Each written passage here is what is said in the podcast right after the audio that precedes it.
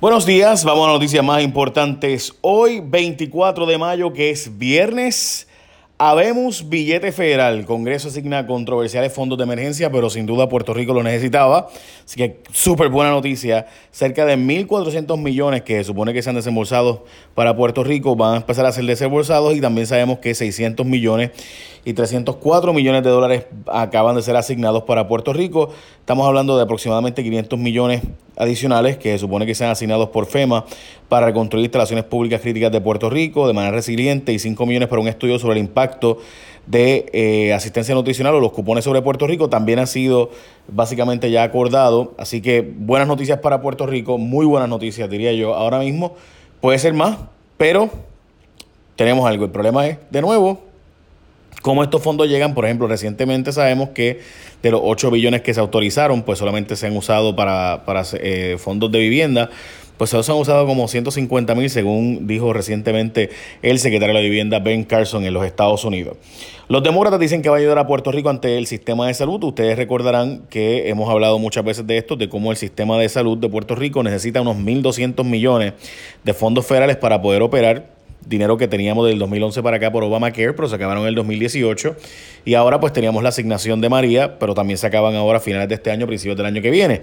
En fin, estamos ahí en eh, la posibilidad real de que Puerto Rico se quede sin fondos para unas 600 mil personas, como decía ayer, eh, decíamos ayer y 600 mil personas para los sistemas de salud y pues obviamente demasiada gente que está en esa situación. El gobierno incumple con presupuesto, dice la Junta de Control Fiscal, que el gobierno no reduce las pensiones, el presupuesto propuesto tampoco elimina el bono Navidad eh, y establece un presupuesto incluso más caro ahora mismo, incluyendo aumentarle dinero a la Comisión Estatal de Elecciones y otra más. Por tanto, dice la Junta de Control Fiscal que recortarle el presupuesto 1.500 millones de dólares. Alcalde de San Germán gastó 315 mil en chorreras que nunca instaló. Dice que el problema es la Contralora que es mala. Isidro Negrón gastó 315 mil y hasta 1.4 millones en equipo de chorreras que nunca pudo instalar ni usar. Y se están perdiendo ahora mismo una maleza. Según él, la culpa es de que eh, el Banco Gubernamental de Fomento pues no le dio el dinero. Lo cierto es que el parque acuático que costó 26 millones de pesos, eh, pues básicamente dice el alcalde que deja ganancias por 285 mil dólares al año, pero eso si no pagas la deuda. O sea que tú en tu casa eh, pues tienes ganancias siempre y cuando no pagues eh, la hipoteca este, ni el carro. Así que ya tú sabes, igualmente si en tu negocio no pagas tus deudas, pues, pues claro que estarías bollante, ¿verdad? No pagas tus líneas de crédito. O sea, así cualquiera dice que tiene ganancias, ¿no? Regresa el hombre de Doral, vicepresidente, y bajo quien le regalaron 230 millones de dólares. Mire, él se inhibió del proceso, dice él, pero es bien curioso porque él se inhibió por algo que no había pasado todavía. Y es que él vicepresidente, o más bien el secretario de Hacienda bajo Fortuño en el 2012, él directamente no, pero bajo su supervisión, la segunda en mando, le dio eh, un permiso para convertir el agua en vino y convertir básicamente una, un crédito en un reintegro.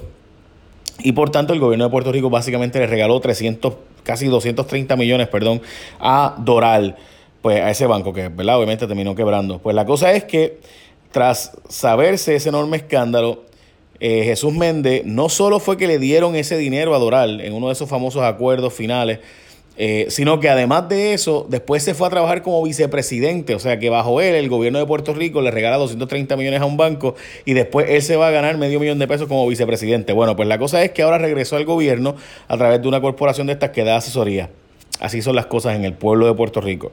Uno esperaría que alguien con esa historia pues sea de inmediatamente fuchi, pero no, aquí es al revés. Ah, tú robaste o bajo ti hicieron un truqueteo. Pues vente a, acá, arranca para acá, que eso es lo que queremos. Bueno, dijo que tenían 3.5 billones y FEMA le da 111 millones y va en coche. José Ortiz le dijo al Nuevo Día hace dos semanas, la portada de, del sábado, es que le habían aprobado 3.5 billones de FEMA que iba a rehacer el sistema eléctrico de Puerto Rico y lograr soterrar partes del corredor de sureste, el aeropuerto, mudar subestaciones, otras cosas, pero resulta que el dinero no está aprobado, ni siquiera está sometido a solicitud oficial, admitió José Ortiz después, y ahora dice que aprobaron 111 millones y ya están poniendo pero en FEMA. Nada, pero ese es el nene lindo aquí en Puerto Rico. Bueno, eh, la Comisión Estatal de Elecciones gasta miles en sistema que nunca usado y que es un tostón desde ahora. 117 mil dólares invirtió la Comisión Estatal de Elecciones en una plataforma para recoger los endosos de los partidos y candidatos políticos de forma electrónica. Pero al sistema nunca se le realizaron pruebas y le está dando problemas porque le pide al elector como requisito que ponga su seguro social, información que obviamente manualmente no se puede pedir. Además, el sistema no cuenta con una bitácora de intentos fallidos. En fin, si se pone información del elector y algo no cuadra, el sistema borra todo lo ingresado. En fin, es un desastre y se pagaron 117 mil pesos con esto. Eh, los comisionados tres partidos principales no se pusieron de acuerdo para ver qué se iba a hacer con ese requisito del tema del seguro social. No sé si fue el hijo Norma Burgos el que hizo esto, pero el que estaba a cargo de informática allí, ¿no? Aprobaron dar clases de señas en escuelas, pero es letra muerta. Otra de esas tantas leyes que se aprueban en Puerto Rico, pero son no implementables porque no hay los recursos, lo cual se dijo desde un principio, by the way, que iba a pasar. Y es que el Departamento de Educación no está preparado para comenzar a enseñar el currículo de señas en las escuelas del país, que supone que comenzara hoy, dicho sea de paso, según establece la ley 56 de principio de año. Dice que es por asunto de presupuesto que no hay los recursos. Fuchi a las cenizas de carbón de la AES para fuera de Puerto Rico hasta Mojá. O sea, el Senado aprobó una medida que prohíbe usar las cenizas de carbón en Puerto Rico, falta que lo apruebe ahora la Cámara, pero ustedes recordarán que esto usaba como agregado de construcción, o sea, esta, estas cenizas de carbón, o sea, AES en Guayama quema carbón, ¿verdad? Y con eso genera energía eléctrica. Pues el carbón, las cenizas que genera, pues se usan, entre otras cosas, como agregado de cemento. O sea, tú la coges, las mojas, la pones con el cemento junta y haces agremax, lo que llaman eso, ¿no? Pues la, la cosa es que...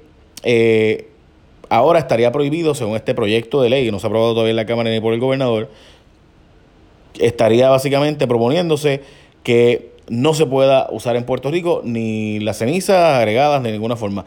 Lo curioso es que el senador, esto es un proyecto del senador Larry Hammer, lo cierto es que hay otro senador, Carlos Rodríguez Mateo, estaba proponiendo que no se pudiera quemar carbón en Puerto Rico, pero fue derrotada la medida. No, ¿verdad? Este, o sea que tienen que llevarse el carbón fuera de Puerto Rico ahora mismo.